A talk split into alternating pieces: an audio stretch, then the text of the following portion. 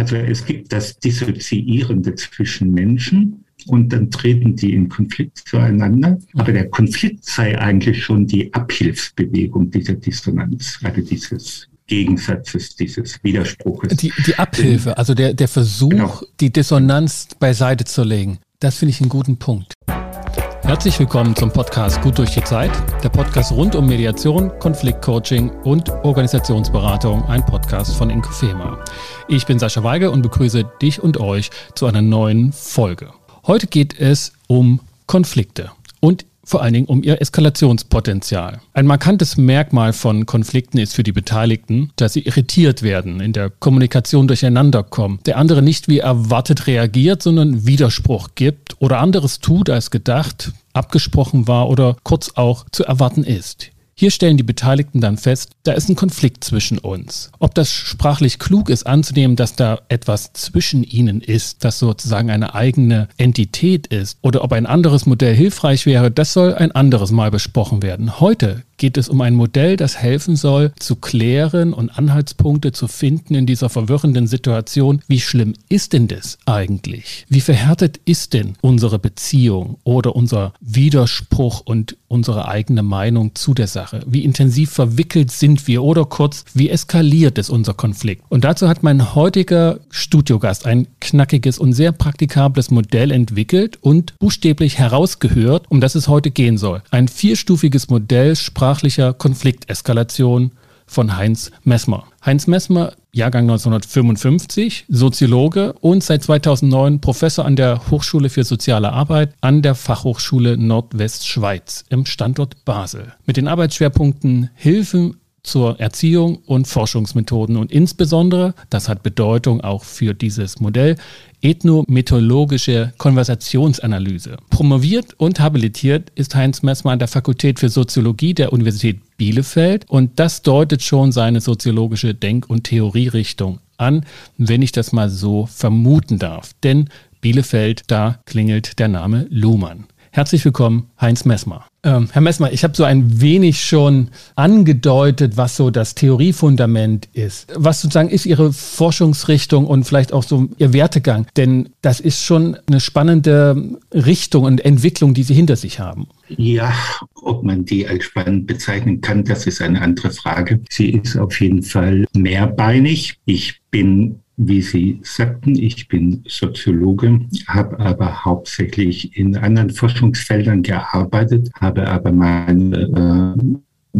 Qualifikationsschritte, wie Sie schon angedeutet haben, alle an der Fakultät für Soziologie an der Universität Bielefeld gemacht. Ich bin hauptsächlich Forscher, definiere mich auch hauptsächlich als Forschender. Das trifft auch für mein letztes Arbeitsfeld zu an der Fachhochschule Nordwestschweiz, wo ich hauptsächlich im Bereich der Kinder- und Jugendhilfe gearbeitet habe, dort aber auch in der Forschung. Und das Thema Konflikt hat mich aus verschiedenen Gründen beschäftigt. Da können wir gleich nochmal drüber brechen. Es war aber auch, nachdem ich diese Arbeit hinter mich gebracht habe, weitgehend abgeschlossen von einigen Episoden, die aber, glaube ich, hier nicht so bedeutsam sind und habe mich danach dann auch anderen Arbeitsfeldern zugewandt. Aber bis dahin war das von einer gewissen Bedeutung. Ich habe dieses Modell, von dem Sie sprachen, so gegen im Jahr 2000, 2001, 2 entwickelt. Das war Thema meiner Habilitation an der Universität Bielefeld. Die habe ich auch publiziert. Und nachdem ich die Arbeit hinter mich gebracht habe, habe ich auch diese Arbeit als weitgehend abgeschlossen betrachtet und habe mich den anderen Arbeitsfeldern zugewandt. Das kann ich sozusagen aus meinem Forschungsleben und zu Zeiten der Prävention und dann dem danach soweit nachvollziehen, weil ich bin auf ihr Konzept damals, das war dann 2006, 2007, aufmerksam geworden für meine Arbeit und ihre Publikation, der soziale Konflikt, das war sozusagen so genau das Passende. Und dann die kommenden Jahre praktisch gar nicht mehr viel von Ihnen mhm. gelesen oder gehört, weil dann wahrscheinlich mhm. einfach eine andere Fachrichtung dran war. Aber wenn Sie sagen, Sie sind hauptsächlich Forscher, was ist sozusagen da das abgegrenzte Gegenstück? Was fällt da raus? Ist es Lehre? Sind Sie ja tätig an der Fachhochschule? Ja, wenig. Also auch hier in der Schweiz bin ich hauptsächlich äh, als Forschender, also im Bereich der Forschung tätig, weniger in Lehre. Das unterscheidet auch die Fachhochschulen in der Schweiz von denen in Deutschland. Also wir sind oder ja, die Fachhochschule Nordwestschweiz ist zu Teilen zumindest eine sehr forschungsintensive Einrichtung. Und ich habe auch hier in der Schweiz hauptsächlich meine Tätigkeit als Forschende gemacht, in, in der Lehre. Das äh, ist in Deutschland so ohne weiteres nicht möglich, obwohl es da mittlerweile auch Akzentverschiebungen gibt um das kurz zu sagen, also ich habe auch an der Universität Bielefeld, ich hatte dort nie praktisch eine herkömmliche Fakultätsstelle, sondern habe dort praktisch mein ganzes Berufsleben in der sogenannten Drittmittelforschung zugebracht. Dieses Modell der Konflikteskalation, vor allem der sprachlichen Eskalation, da können wir jetzt gleich ein bisschen näher drauf einsteigen, hat zur Grundlage, ich hatte es sozusagen versucht deutlich auszusprechen, diese ethnomethodologische Konversationsanalyse.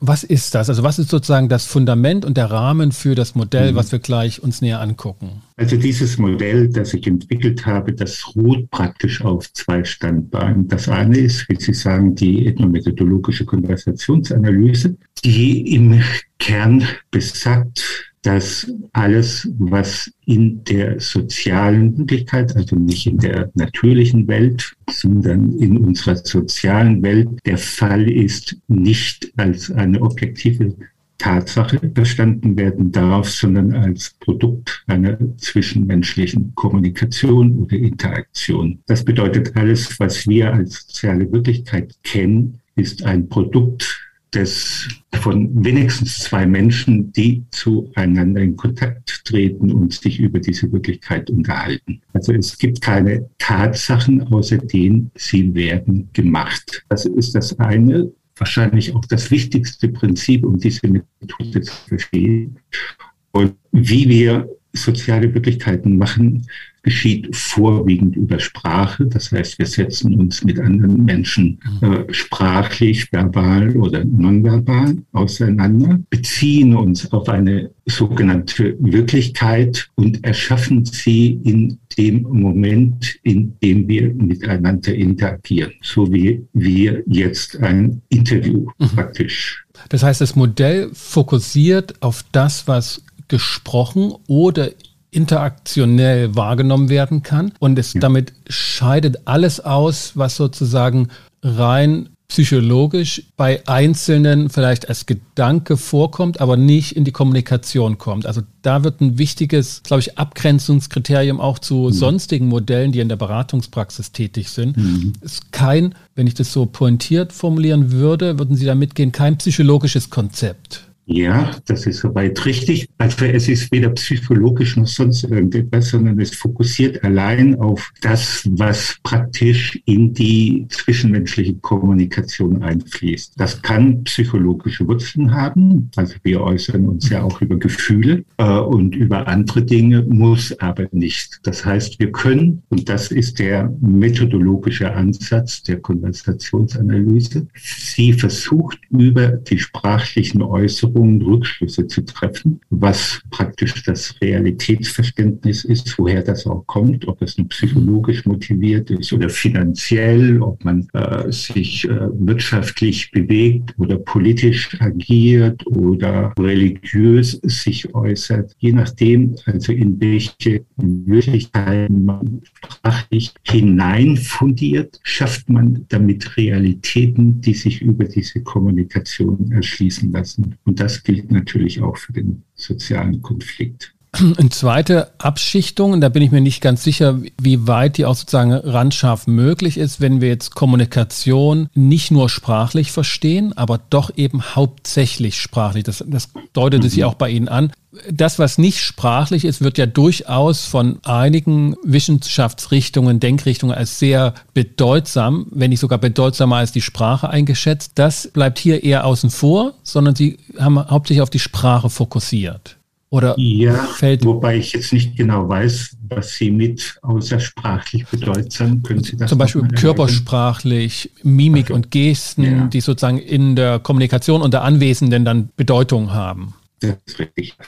Also damit, dazu kann ich oder dazu muss man sagen, dass die Konversationsanalyse natürlich auf technische Unterstützung angewiesen ist. Also wenn ich Kommunikation entschlüsseln möchte, brauche ich natürlich technische Grundlagen und zu der Zeit, als ich damals auch tätig war und als die frühe Konversationsanalyse begonnen hat, beschränkte man sich hauptsächlich auf audiotechnische Aufnahmen. Das heißt, man hat das Sprachliche aufgezeichnet, aber nicht das Gestische und das Visuelle. Das ist ein Entwicklungsschritt, der hat sich seit dem Frühjahr, Ende der 1990er Jahre sehr stark in der Konversationsanalyse fortentwickelt. Das heißt, heute gehört es fast zum Standard, dass man nicht nur Tonaufzeichnungen macht, sondern dass man auch Videoaufzeichnungen macht, also Videografien, wobei ich dabei aber ein gespaltenes Verhältnis habe. Das spielt aber auch gar keine Rolle. Tatsache ist, dass äh, ich mich hauptsächlich also mit sprachlichen Phänomenen auseinandersetze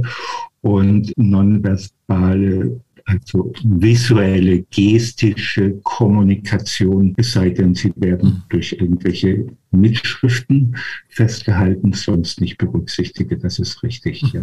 Okay, ich würde sagen, stürzen wir uns auf das Modell. Mhm. Sie haben mhm. sich sozusagen Konfliktkommunikation ganz mhm. konkret angeschaut und hingehört. Was haben Sie rausgehört? Was sagt das Modell?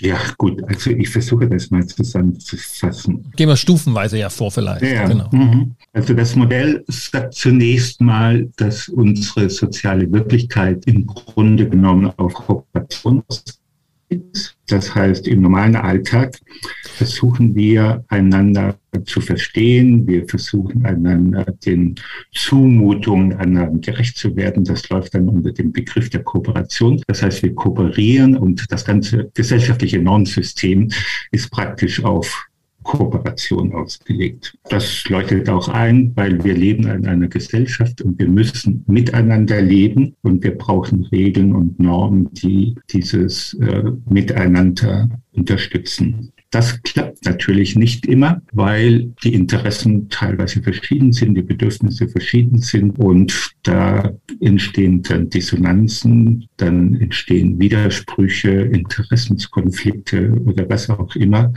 Und das bezeichnen wir salopp als mhm. Konflikt. Mhm. Also Konflikt ist mhm. praktisch das Gegenstück zur Kooperation. Mhm. Genau. Weil ja einige genau. durchaus auch sagen, ein Konflikt selbst ist eine kooperative Angelegenheit, weil einer allein keinen Konflikt durchführen kann. Das finde ich einen interessanten das, Ausgangspunkt. Ja. Das geht zurück auf Überlegungen von dem Soziologen äh, Simmel, der das schon sehr früh erkannt hat, also dass wir uns zusammentun müssen, mhm. um überhaupt Konflikte durchzuführen. Sonst geht es ja nicht. Wir brauchen also die Interaktion und den Austausch, um einen Konflikt zu inszenieren und durchzuführen. Und Simmel hatte damals schon die. Georg Simmel, wenn ich. Georg, genau, genau. Okay. Der, mhm ein Soziologe, der praktisch ein, einer der Gründerväter der Soziologie in Deutschland, ein sehr interessanter und lesenswerter Mensch, der sich auch sehr intensiv zu Konflikten geäußert hat und der auch damals schon die These vertreten hat, also es gibt das Dissoziierende zwischen Menschen, und dann treten die in Konflikt zueinander. Aber der Konflikt sei eigentlich schon die Abhilfsbewegung dieser Dissonanz, also dieses Gegensatzes, dieses Widerspruches. Die, die Abhilfe, also der, der Versuch, genau. die Dissonanz beiseite zu legen. Das finde ich einen guten Punkt. Der Konflikt, mhm. was wir als Konflikt wahrnehmen und hören, dieser Widerspruch ist schon der Versuch der Abhilfe. Mhm. Ja. Und also Simmel ist da schon recht weit gegangen. Er hat also ähnlich wie Kooperation und Konflikt damals schon gesagt, es gibt zwei Grundprinzipien der also nicht nur in der Gesellschaft, sondern überhaupt der ganzen Kosmologie. Die eine Seite ist Assoziation, die andere Seite ist Dissoziation und die müssen in einem vernünftigen Verhältnis zueinander stehen und das hält unsere Gesellschaft zusammen. Dahinter steckt so ein Grundgedanke, der sehr vernünftig und sehr richtig ist, denn wir brauchen soziale Konflikte in der Gesellschaft, sonst könnten wir gar nicht so existieren, wie wir existieren. Unsere Ordnung könnte gar nicht so sein, wie sie ist. Wir brauchen also das Nein, um uns abgrenzen zu können, um unsere eigene, wie soll ich sagen, unsere eigene Identitäten schaffen zu können. Ich bin nicht wie andere. Ich habe eigene Interessen und dazu ist es notwendig, dass ich mich auch abgrenzen kann, dass ich meine Interessen schützen kann. Und dazu brauche ich dieses Nein, also den Widerspruch mhm. und auch den Antagonismus. Also es hat sehr viele positive Seiten, die im Konflikt oft übersehen werden. Aber das spielt jetzt vielleicht auch im Augenblick mhm. eher nur eine randständige Rolle. Aber ich finde das einen wichtigen Ausgangspunkt. Und das ist eher so eine, auch eine eigene Überlegung gewesen, dass mir in meiner Arbeit deutlich wurde, dass der Konflikt von beiden Seiten jeweils, das, was getan oder gesprochen wird, der Versuch ist, ja gerade den Konflikt zu beenden. Also mhm. es gibt in der Hinsicht nicht, und ich hatte es in der Einleitung so angedeutet, obwohl ich das jetzt nicht wusste mit dem Georg Simmel, dass da der Ausgangspunkt ist, dass diese Vorstellung, da ist etwas zwischen uns, was, was sozusagen bearbeitet werden muss, das ist sozusagen eine irrige Vorstellung, sondern der Konflikt zeigt sich im Versuch, die Dissonanz jetzt mit den Worten Simmels zu beseitigen. Und das finde ich ist sofort ein anderer Zugang zu dem Ereignis, ich bin in einem Konflikt, sondern mhm. ich bin praktisch schon dabei, das beizulegen. Es, es klappt mhm. nur nicht. Und das ist ein wichtiger mhm. Punkt. Also das ist mein erster Grundgedanke äh, zu dieser empirischen Analysen, auf den ich gestoßen bin.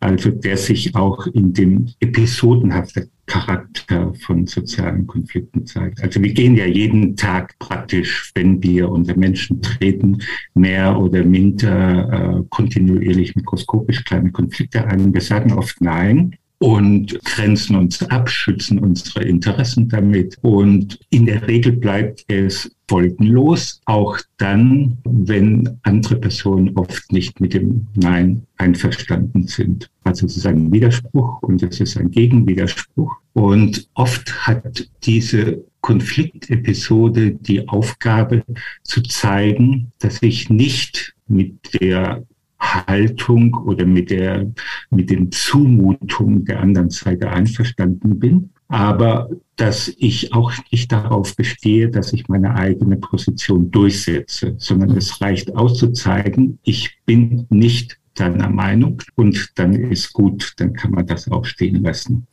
Das schafft sozusagen das eigene Territorium, die eigene Identität, sich die eigene Identität und spiegelt die nach außen. Aber mehr muss dann auch oft gar nicht sein. Ja, wir sind also permanent in in Widerspruch zu anderen und andere zu uns. Aber das ist noch lange nicht so, dass es ein Konflikt ist, der richtig soziale okay. Probleme mit sich mhm. bringt, mhm. sondern mhm. das Potenzial, dass das eskaliert, ist da. Ja, und wenn wir aufmerksam sind dafür, dann sehen wir, dass wir permanent praktisch in diesen Nein-Kommunikation drin sind und es gar nicht so eine große Erkenntnis ist, dann zu sagen, oh, ich bin in einem Konflikt, sondern das sind wir immer schon. Und die Frage ist, wie wir dieses Potenzial dann jetzt ausagieren. Und Ihr Modell zeigt, wie es sich eskalieren kann, wenn es das tut. Also was mich interessiert hat, ist eine Konflikttheorie zu schaffen, die mit Minimalbedingungen auskommt. Das heißt, es sind wenigstens zwei Personen treten in Konflikt und es muss so etwas geben wie einen kommunizierten Widerspruch, an dem sichtbar wird, dass jemand anderer Meinung ist oder wie Luhmann sagen würde, eine Sinnzumutung, die ich mit meinen Kommunikationen an die andere Seite adressiere, dass die abgelehnt wird. Das ist praktisch die Ausgangsbedingung. Und dann zu sehen, was muss denn passieren, damit es weitergeht oder aus welchen Gründen geht es weiter? Warum hört es nicht auf? So. Und eine erste Erkenntnis, das war der Bereich, in dem wir uns eben bewegt haben, war der, viele Konflikte enden nach wenigen Zügen. Also es gibt ein Nein, es gibt ein Gegennein, aber dann ist gut, dann hört es auf. Also das ist auch äh, empirisch gut untersucht. Man sieht dann beispielsweise so eine, Kommunik also so eine Konfliktsequenz, die hat etwa fünf, sechs Züge. Also sagt einer, nee, das will ich nicht, aber warum denn nicht? Und so geht es hin und her und dann hört das auf und man geht praktisch zum anderen Thema über, weil man sieht, man kommt da nicht weiter, aber es ist, hat, hat auch keine große Bedeutung. Und wenn wir versuchen, das als Ausgangspunkt zu nehmen und weiterzudenken, dann stoßen wir auf Konflikte, die sehr lange gehen und wo das Nein praktisch sich auf einen größeren Zeitraum oder über mehrere Themen vielleicht erstreckt, aber ohne wie soll ich sagen, ohne bedeutsame destruktive Folgen zu entwickeln. Das sind sogenannte Sachkonflikte. Die kann man sehr lange fortführen. In der Wissenschaft beispielsweise werden solche Konflikte sehr lange geführt. Also da gibt es dann die Theorie von Niklas Luhmann und. Jürgen Habermas, die haben sich immer um ihre theoretischen Haltungen auseinandergesetzt, eine Zeit lang. Aber irgendwann, dann war es auch mal gut und dann sind sie unterschiedliche Wege gegangen. Also das kann Jahre gehen oder man stellt solche Sachkonflikte auf Dauer. Man weiß, dass die Gewerkschaft eine andere Position hat als der Arbeitgeber und so. Und dann kann man kann man lange, kann man lange äh, Konflikte inszenieren und durchhalten, ohne dass sie unbedingt destruktiv werden müssen. Dazu braucht man natürlich auch Ventile. Also es muss Regeln geben, die mhm. dabei beachtet werden. Also Ventile im Sinne, wo bestimmte Dinge geleitet werden, abgeleitet werden können, die sozusagen dann, wenn das nicht geschehen würde, zur Eskalation führen würden. Und es braucht Regeln, wo wir, wo die Beteiligten wissen, das ist so jetzt der Gang der sachlichen Auseinandersetzung. Mhm. Also im wissenschaftlichen Bereich, wenn der einen Aufsatz geschrieben hat, wo er mich wieder widerlegt hat, dann kann ich sagen, okay, ich gehe jetzt auch den Schritt und, und schreibe einen Aufsatz und das dauert halt ein bisschen. Äh, und habe da bestimmte Regeln einzuhalten. Es lohnt sich jetzt nicht, ein Fernsehinterview zu geben, dass das alles Quatsch ist. So, ne? also, und dann persönlich zu werden, zum Beispiel. Das ist wohl der wichtigste Punkt, als damit ein sachlich ausgedehnter Konflikt auf der Sachebene bleiben kann, darf er nicht persönlich werden. Das heißt, man ist gegenteiliger Meinung, aber man respektiert die andere gegnerische Seite in ihrer Persönlichkeit. Mhm. So, also man äh, beschränkt die Auseinandersetzung auf die Sachthemen. Die Person des Gegenübers wird selbst nicht zum Gegenstand des Konfliktes. Das charakterisiert einen Sachkonflikt, der, wie gesagt, sehr lange dauern kann, der über, sich über verschiedene Themen erstrecken kann, wo man sich sehr lange drüber streiten kann. Aber man greift die Person des anderen deswegen nicht an. So, das würde, also es gibt dann auf der zunächst mal diese Konflikte, die als Bagatellereignisse in unserer Kommunikation, in unserem Leben permanent zugegen sind, die wir auch im Alltag normalerweise selbst lösen, indem wir Kompromisse schließen, indem dritte Personen vielleicht eingreifen, häufiger aber, indem wir die einfach stehen lassen und zu einem anderen Thema übergehen. Mhm. Das ist so typisch für Konfliktepisoden. Dann gibt es also Sachkonflikte, deren Eigenschaft das ist, dass Widerrede gibt, über die man sich sehr lange äh, austauschen kann, die aber auf der Sachebene bleiben, indem die Person des Gegenübers nicht in den Konflikt mit einbezogen wird. Das ist die Grenze. Wenn ich ein kleines Beispiel, ne, was ich auch gerade selber immer erlebe, dann können wir das nochmal durchexerzieren, was ganz klein nicht äh, große Wissenschaft oder politische Auseinandersetzung ist. Die Frage des rechtzeitig zum Armbrottisch kommen. Am Anfang, wenn wir gesagt haben, Essen ist jetzt fertig, sagt der Große, der gerade in die Schule gekommen ist, nein. Oder gleich.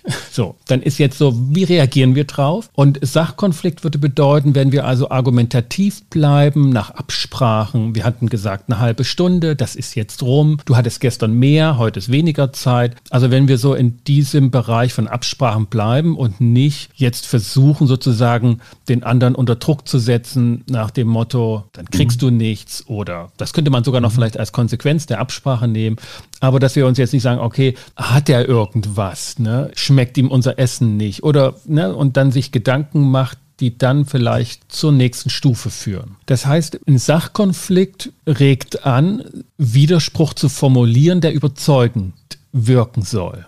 Ja. Also die Argumentation, die aufgebaut, also man ist ja irgendwie unter Zugzwang zu argumentieren, denn in dieser Ebene habe ich sozusagen den Punkt, dass der andere mein Nein nicht per se akzeptiert. Und jetzt muss ich was überlegen, dass der das akzeptiert. Mhm. Und das wird, mhm. das führt zur sachlichen Auseinandersetzung. So kann man das sagen, ja. Die entscheidende Frage ist immer, ob man die eigene Position durchsetzen möchte oder nicht. Wenn ich sie durchsetzen möchte und wenn ich auf der Sachebene bleiben will, muss ich mir gute Gründe überlegen, wie ich die andere Seite überzeugen kann. Also es geht um Überzeugung, es geht um Argumente, es geht mhm möglicherweise um Faktenwissen. Ich habe das, ich habe besseres Wissen, ich habe die besseren Fakten auf meiner Seite, um jemand anders zu überzeugen. Ich bin eloquenter, ich kann mich besser ausdrücken. Man kann sich da sehr viel vorstellen. Ich habe einfach die besseren Karten, mhm. um meiner Position Geltung zu verschaffen. So, zumindest werde ich das versuchen und versuchen, die andere Seite zur Einsicht zu bewegen oder zum Nachgeben. Und äh, wenn das nicht gelingt, dann kann man sagen, so jetzt ist gut. Oder man kann sagen, für heute ist gut, machen wir morgen weiter oder wie auch immer. Und ich suche mir bessere Argumente und neue Zahlen und die besseren Zahlen oder was auch immer ich brauche, um meine Position durchsetzen zu können. Aber das wäre das Halten dieser Ebene. Ne? Das, das sind noch die Versuche, das bleibt jetzt auf der Sachebene. Mhm. Wie öffnet sich das Tor dann sozusagen sprachlich hin zu einer nächsten Eskalationsstufe? Das ist recht einfach zu beantworten. Es ist das Du, das kommuniziert wird. Also man muss sich das so vorstellen, also wenn man äh, versucht, seine Position durchzusetzen oder eine Position hat und die andere Seite versteht einen nicht, dann kann man hm, sagen, ach, du bist so blöd, um das zu verstehen. Oder man mhm. kann sagen, ein bisschen salopp ausgedrückt oder man kann sagen, ja, du verstehst das nicht oder du willst mich gar nicht verstehen und so. Dahinter steckt irgendwie eine Idee, dass wir mit einem unangenehmen Ereignis befasst sind und wir brauchen dafür eine Erklärung und einen Schuldigen möglicherweise. Also wir suchen nach Gründen, wie es dazu kommt, dass wir jetzt in einer Situation sind, die so festgefahren ist und die sich überhaupt gar nicht lösen lässt und neigen dann dazu, ein Sachthema zu personalisieren und praktisch die Verantwortung für die Situation und oder noch salopper gesagt die Schuld für etwas jemand ja. anderem zuzurechnen. Mhm. Ja. Das ist praktisch der Schritt, der den Konflikt praktisch auf eine andere Stufe hebt, die viel, viel mehr Risiken enthält, zu eskalieren, als es mit Sachkonflikten mhm. der Fall ist. Also das heißt, dieser Übergang von ich muss mir Gedanken machen, wie ich den anderen überzeugen kann, hinzu, der andere hat sich all meinen Argumenten verschlossen.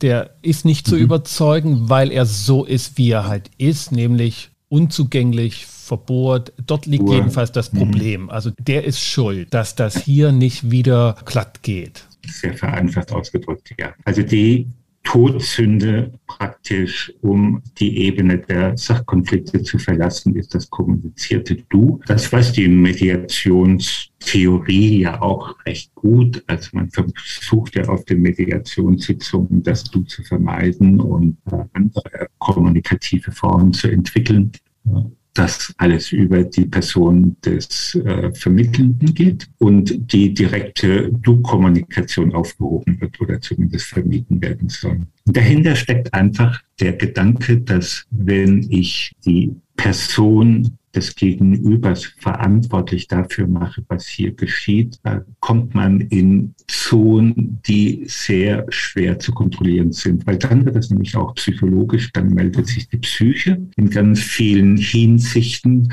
weil da geht es dann um Schuldzuweisungen, um Anschuldigungen, die man nicht ohne weiteres auf sich sitzen lassen kann. Also mit einem Sachargument, der andere hat eine andere Meinung oder die andere hat eine Meinung, damit kann ich eventuell noch gut umgehen. Aber wenn mir vorgeworfen wird, ich bin äh, ursächlich schuld an etwas, was jetzt eine unangenehme Situation verursacht, das kann ich schlecht auf mir sitzen lassen. Mhm. Dann wäre ich ja praktisch ein Verursacher, ein Schuldiger und mit mit diesem Etikett und mit diesem Stigma kommt man da persönlich mhm. ganz schlecht zurecht. Mhm. Wir fokussieren ja jetzt bei dieser Eskalationsstudie auf denjenigen, der die Aktion setzt in der Kommunikation und, und sagen, es ist keine kluge Idee, wenn man jetzt daraus was ableiten würde, die sachliche Ebene zu verlassen, also Argumente weiterhin zu finden, die überzeugen sollen. Mhm. Und wenn man das dann nicht mehr macht, weil man schlichtweg ne, das nicht aushält, dass da das Nein weiterhin bleibt, dann kommt man sozusagen, ist man in der Verführung zurechnend und attributierend die Schuld zu kommunizieren. Mhm. Das sollte man nicht tun. Das wäre der Fokus auf diese Person. Die andere Person, sozusagen, die sich nicht überzeugen lässt, tut das ja kommunikativ auch. Sie hat ja sozusagen auch einen Beitrag an der weiteren Eskalation, wenn sie kommt, dass sie sich nicht überzeugen lässt? Oder fällt die völlig raus aus dem, sage ich mal, Verantwortungsbereich, dass die Konfliktkommunikation eskaliert? Denn nur weil der eine nicht überzeugend argumentiert, heißt das ja noch lange nicht, dass der andere sich gar nicht überzeugen lassen will oder verbohrt ist oder nicht zuhört. Ich verstehe so ungefähr, was Sie meinen.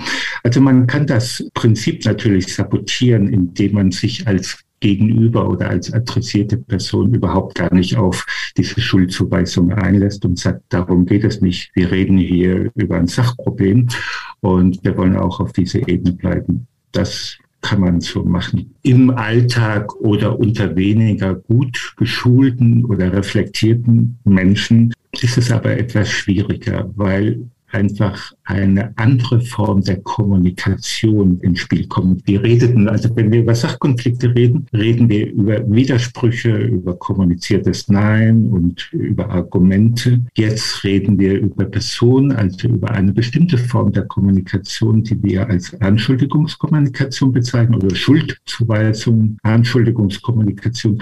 Und die wiederum führt zu bestimmten Reaktionen, die praktisch schon fast vorprogrammiert sind mhm. in dieser Anschuldigung nämlich die Rechtfertigung. Und Rechtfertigung ist im Prinzip nichts anderes als eine Gegenanschuldigung. Das heißt, man mhm. dupliziert die Anschuldigung, weist die zurück und sagt, ich bin doch nicht schuld und begibt sich ziemlich schnell auf die gleiche Ebene. Habe ich das richtig verstanden? Die Rechtfertigung oder wenn ich etwas tue, womit ich mich berechtigt fühle, ist das nicht nur im Strafrecht, ne, sozusagen gibt es ja die, die Rechtfertigungsgründe, ich darf das tun, mhm. sondern es ist gleichzeitig eine Anschuldigung kommunikativ. Ich gebe dem anderen die Schuld, dass ich das mache.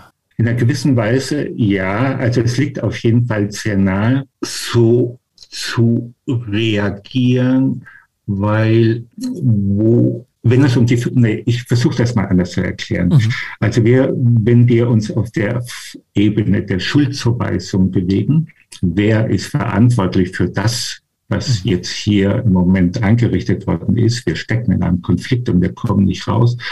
Und dann kann man äh, sagen, stellt man Überlegungen an, vielleicht, was die Gründe dafür sind. Und dann, wenn man in der Sache nicht weiterkommt, dann probiert man es vielleicht auf soziale Ebene und sagt, na, die andere Person ist uneinsichtig, sie ist stur, sie gibt nicht nach, sie ist unfähig, die eigenen Argumente zu verstehen und daraus die Schlüsse zu ziehen oder was auch immer das Problem ist.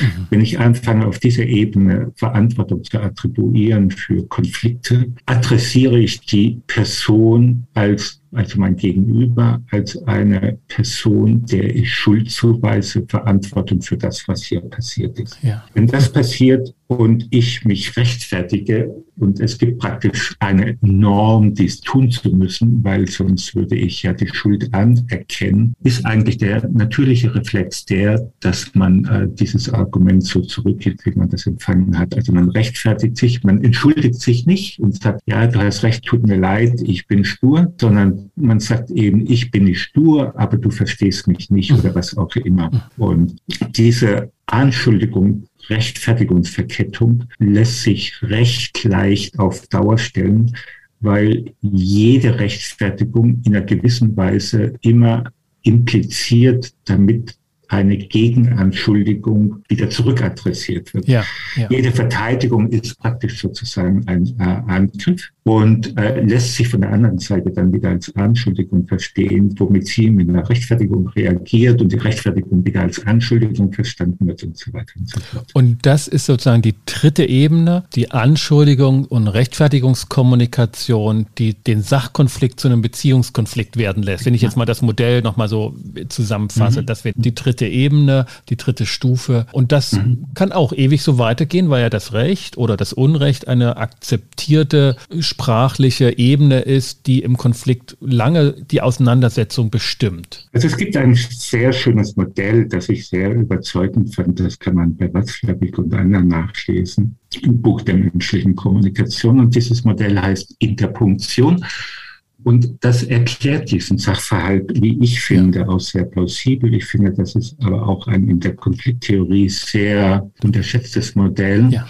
Mhm. Das heißt praktisch, es ist die Interpunktion von Kommunikation, das heißt eine Verkettung von Ursache und Wirkung. Und das Beispiel, das die Autoren in dem Buch, das übrigens gerade für Mediatoren und Mediatorinnen mhm. sehr lesenswert ist, äh, dort aufgeführt wird, geht ungefähr so, dass ein Ehemann, also es geht um Beziehungskonflikt, der Ehemann nörgelt, nee, die Frau nörgelt und der Ehemann zieht sich zurück. Mhm. Und geht in den Hobbykeller. Ja, weil der Ehemann sich zurückzieht, nörgelt die Frau und weil die Frau nörgelt, zieht der Mann sich zurück. Das ist eine Verkettung, die kann man praktisch und die Autoren behaupten, das sei ein Erklärungsmodell dafür, wie man sich vorstellen könnte, dass Beziehungskonflikte praktisch bis St. Nimmerleins Tag fortgeführt werden können. Aus dem Grund, weil jede Seite sich im Recht sieht. Jede Seite betrachtet das, was die andere Seite macht, als ein Angriff oder als eine implizite Schuldzuweisung.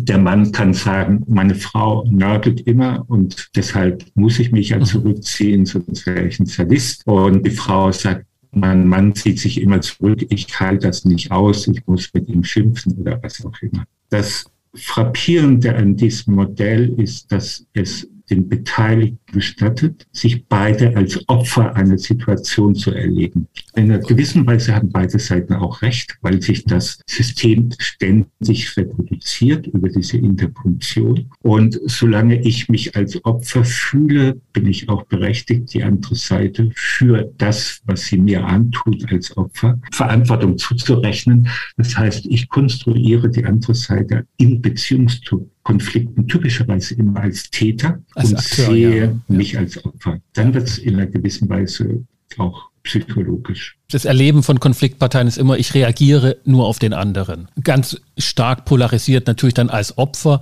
mhm. aber manchmal auch, ja, mhm. ich reagiere ja nur darauf und, mhm. und wenn du so rumschreist, dann gehe ich halt in den Hobbykeller.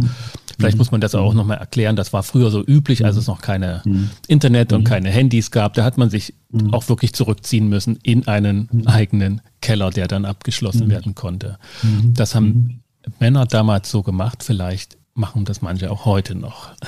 Ja, gut. Also ich meine, das ist ein Modell, das natürlich, also eine gewisse, es ist sehr einfach zu verstehen. Also mir hat das persönlich sofort eingeleuchtet und ich fand das ein wesentliches, also ein sehr gutes Erklärungsmodell mit dem man Beziehungskonflikte als anhaltende Beziehungskonflikte äh, erklären kann. Mit sehr, sehr großer Reichweite übrigens, ja. wie wir jeden Tag aus dem Fernsehen sehen können. Da kriegen wir das in extenso vorgeführt, wer sich als Täter und wer sich als Opfer erlebt. Ich fand immer, das ist in der Realität, äh, mir ist das auch ein bisschen aufgestoßen in dem Buch von Watzlawick.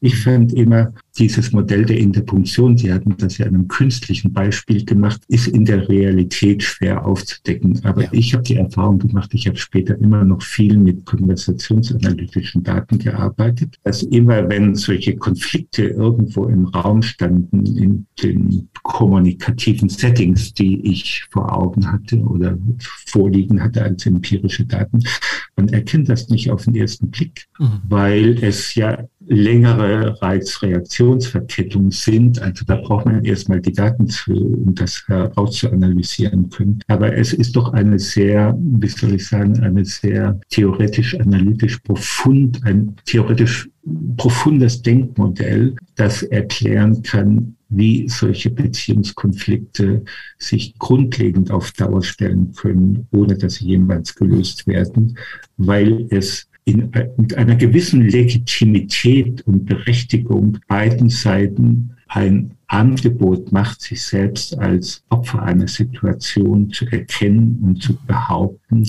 ohne dass das jemals von der anderen Seite ausgehebelt werden kann, weil wenn sie versucht, die Situation auszuhebeln, sie genau das tut, was ein Opfer braucht, um sich als Opfer definieren zu können. Mhm. Es bestätigt. Es gibt einfach ein großes Risiko, das aufzulösen. Einfach. Mhm. Aber der Gedanke ist so einfach, so einleuchtend wie auch mächtig. In der Definition. Der Klassiker im Berufsleben ist sozusagen der kontrollierende Chef, der sagt, die machen immer Fehler, ich muss da einfach hinterhersteigen. Mhm. Und die Mitarbeiter mhm. sagen, wenn der schon über die Schulter schaut, bin ich so nervös, dann muss ich mich verschreiben oder irgendwas anderes machen. Und das aufzulösen, sozusagen geht das Risiko ein, das mal ein bisschen aufzulockern, ruft sofort die Alarmglocken auf den Plan und, und dann geschieht immer noch das. Also es ist mhm. schwierig auszusteigen, man braucht wieder ein großes Toleranzgefälle auf beiden Seiten. Aber es ist ein mächtiger Gedanke und auch in der Mediationsszene auch äh, ein immer wieder angeführter Gedanke, der in der Praxis aber tatsächlich mit viel Arbeit und Mühe und auch mit viel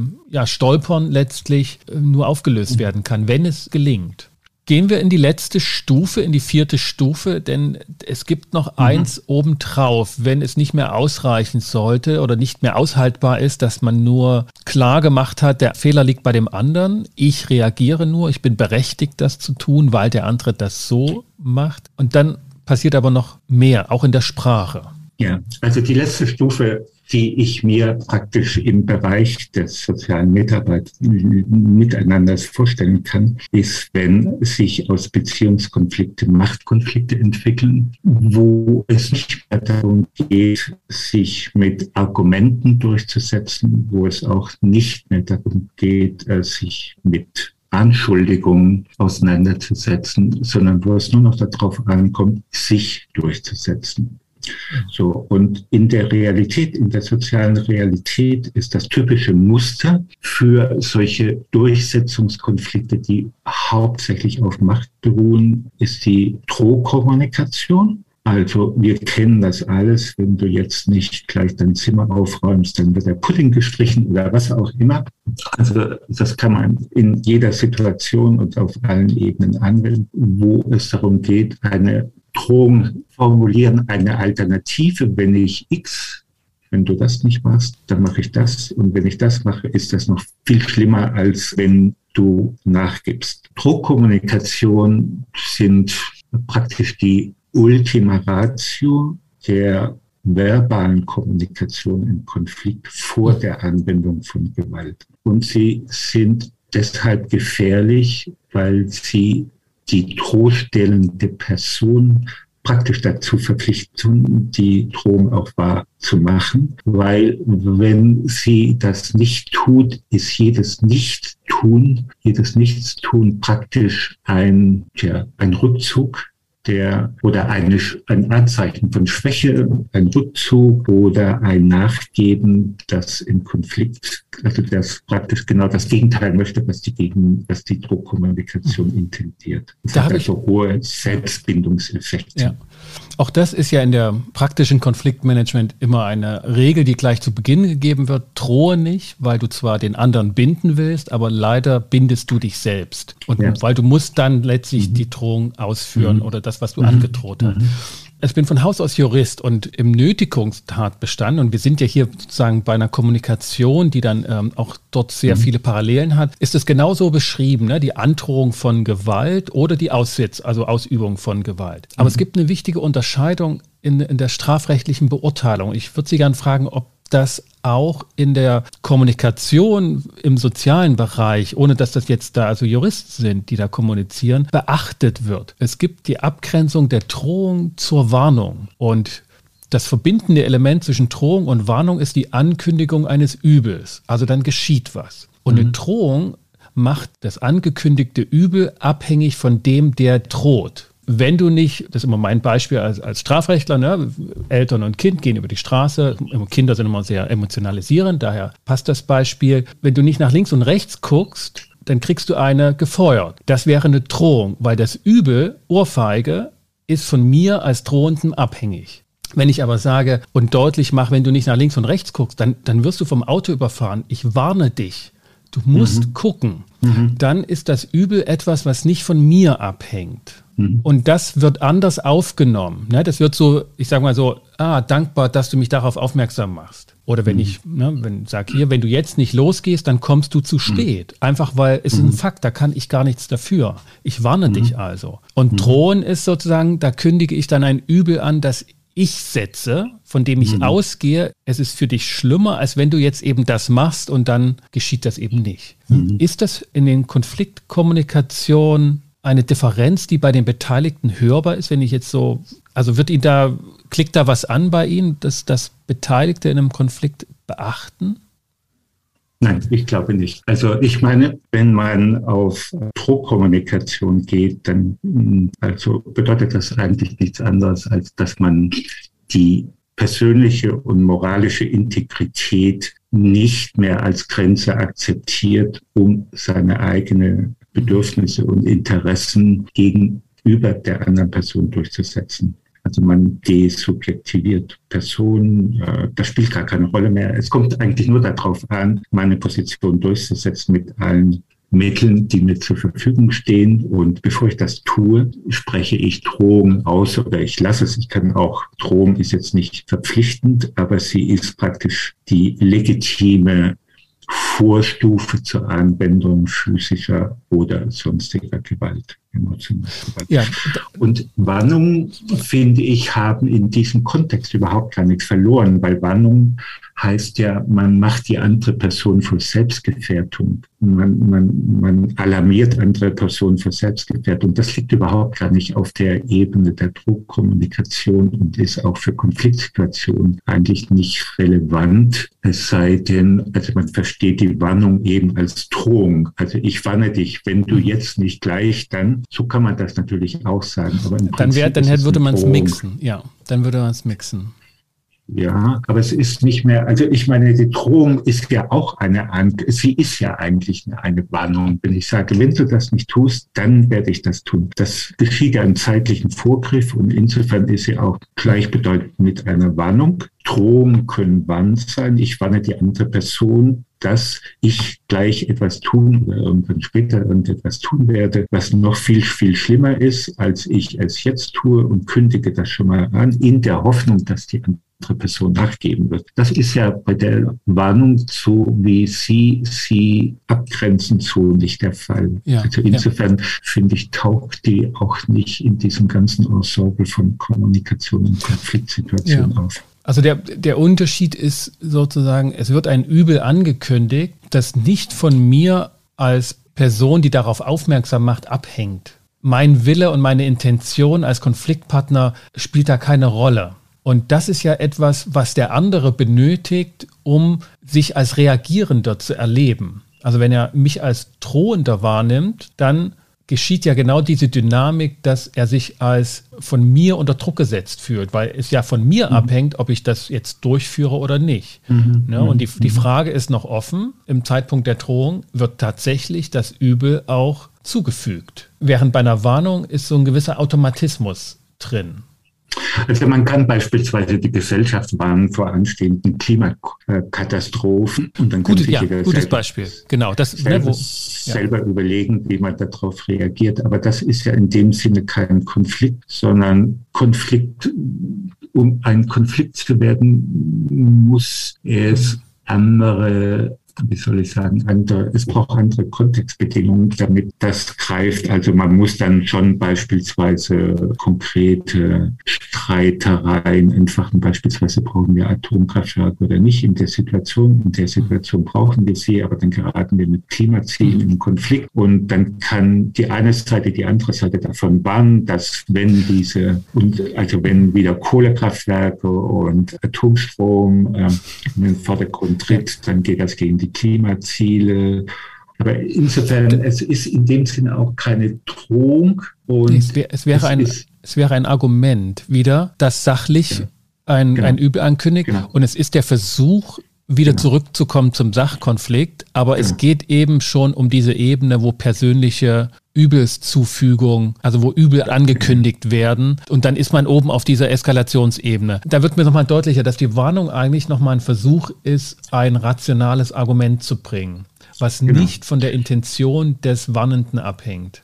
Also es gehört eigentlich eher auf die Sachkonfliktebene und nicht so sehr auf also die Gewalt. Gewalt heißt oder Macht heißt, es geht ja immer um Durchsetzung. Das heißt, die ganze Konflikt Eskalationsstufen sind Ausprägungen oder Gesichtspunkte davon, welche Mittel ich anwende, um meine Position gegen den Widerstand der anderen Seite durchzusetzen. So, und wenn da die Sachebene nicht ausreicht, kann ich versuchen, auf die Beziehungsebene zu gehen und den anderen mit Schuldvorwürfen konzentrieren. Und wenn ich dort nicht weiterkomme, versuche ich es mit Drohung. Und wenn das nichts hilft, hilft vielleicht hohe Gewalt.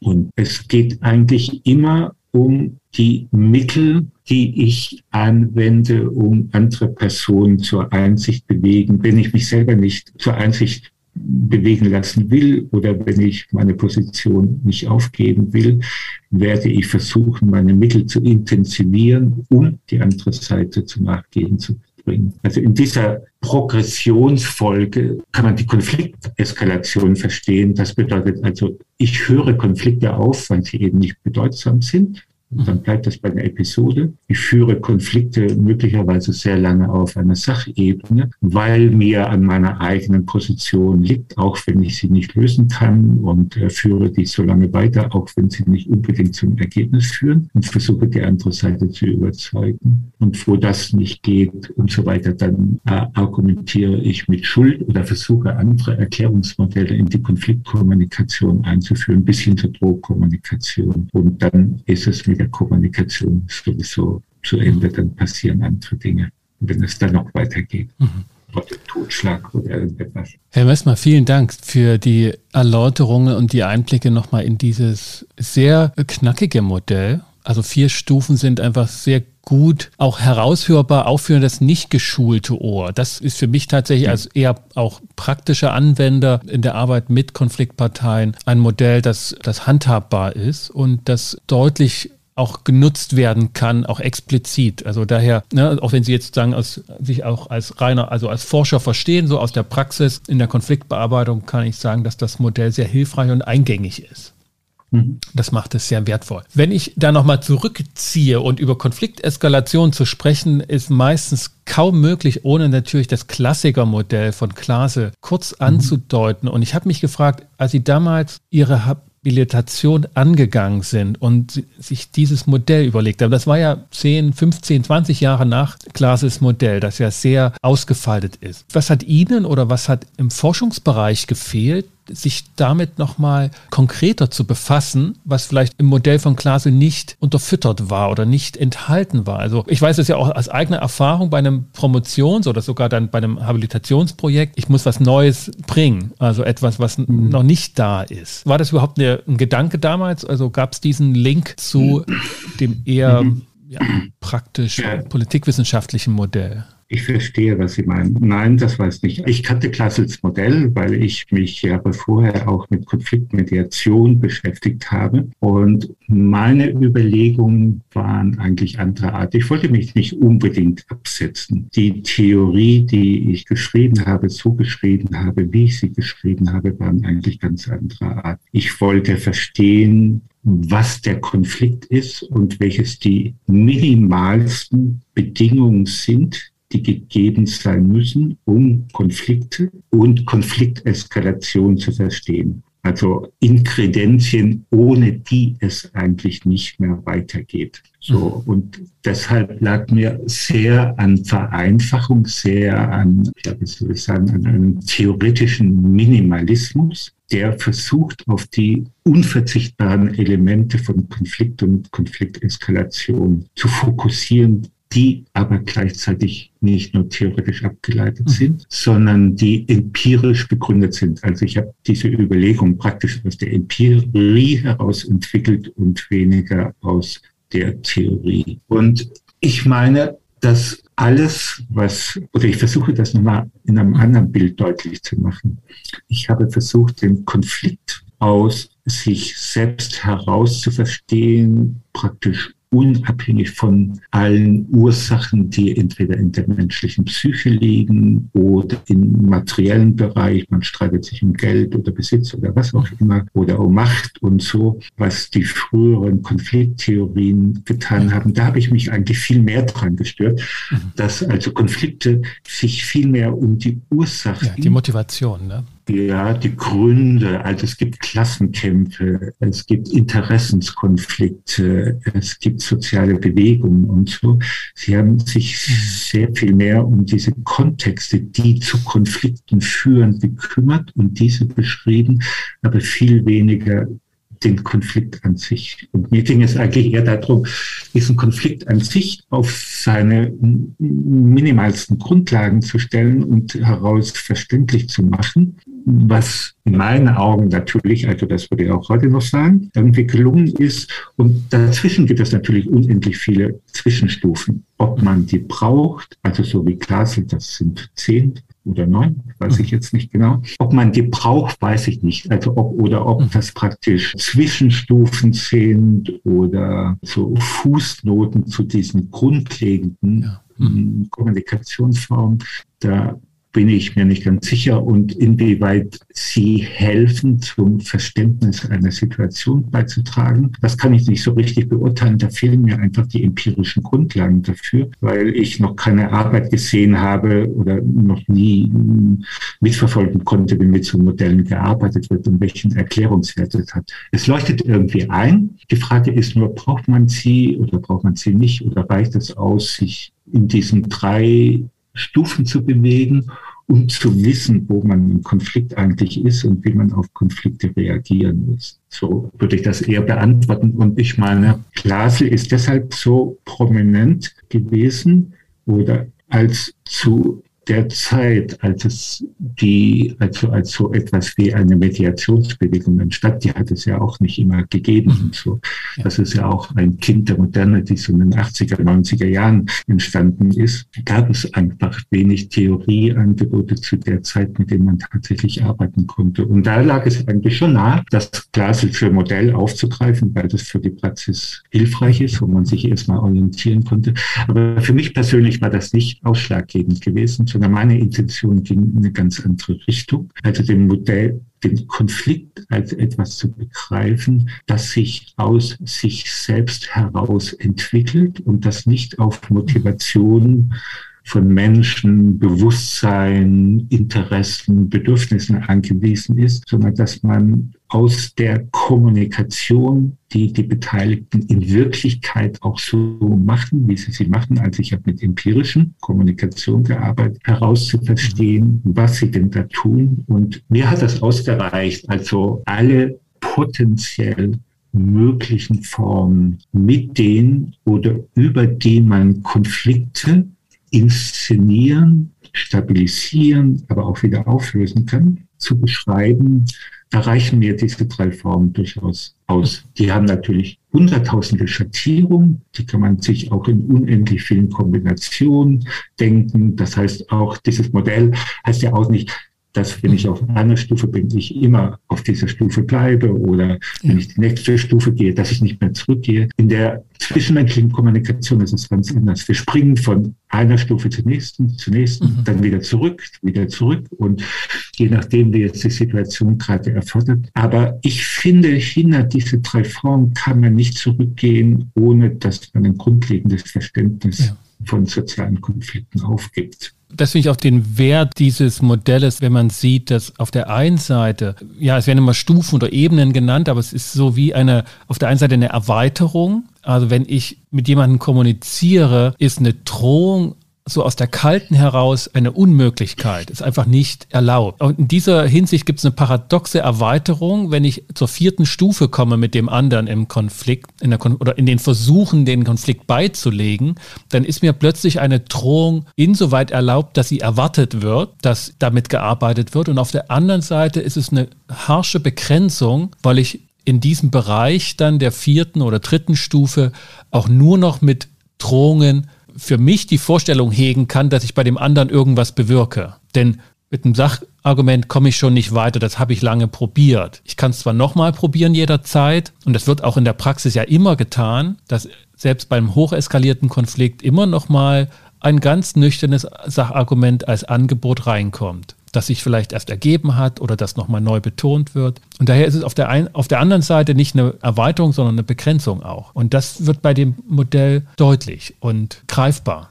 weil es wirklich sich auf diese drei wesentlichen Stufen begrenzt. Also das ist für mich persönlich einfach tatsächlich auch ein Wert im Erkenntnis, also wo ich Dinge mit dem Modell erkennen konnte, die vorher in der Vielfalt einer Konfliktkommunikation einfach als Rauschen durchgehen. Es macht aufmerksam. Sehe das als ein gelungenes Schlusswort. So war es gemeint. Herr Messmer, vielen Dank. Ja, vielen Dank, mhm. dass wir uns so ausführlich darüber unterhalten konnten. Ich wünsche mhm. Ihnen alles Gute und ja. bei allem, was noch ansteht in einem Forscherleben, gutes Gelingen.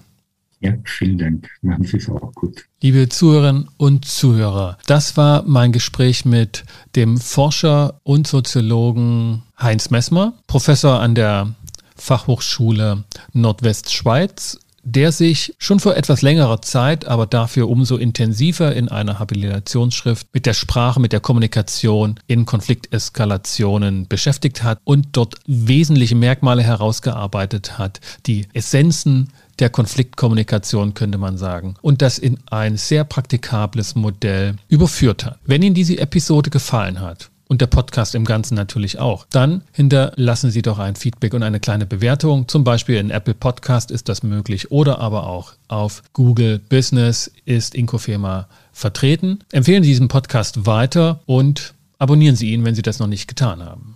Das Modell von Heinz Messmer habe ich auch in meinem zweiten Podcast, den Episoden der Mediation, in dem ich eher praktische Fragen der Mediation konkret beantworte. Da habe ich das Modell nochmal dargelegt und ihr könnt das in dem Podcast anhören. Ich habe euch die Verlinkung in die Show Notes gesetzt. Für den Moment bedanke ich mich, dass Sie und du wieder mit dabei waren und verabschiede mich mit den besten Wünschen. Bis zum nächsten Mal. Kommt gut durch die Zeit. Ich bin Sascha Weigel, euer Host von Inkofema, dem Institut für Konflikt- und Verhandlungsmanagement in Leipzig und Partner für professionelle Mediations- und Coaching-Ausbildungen.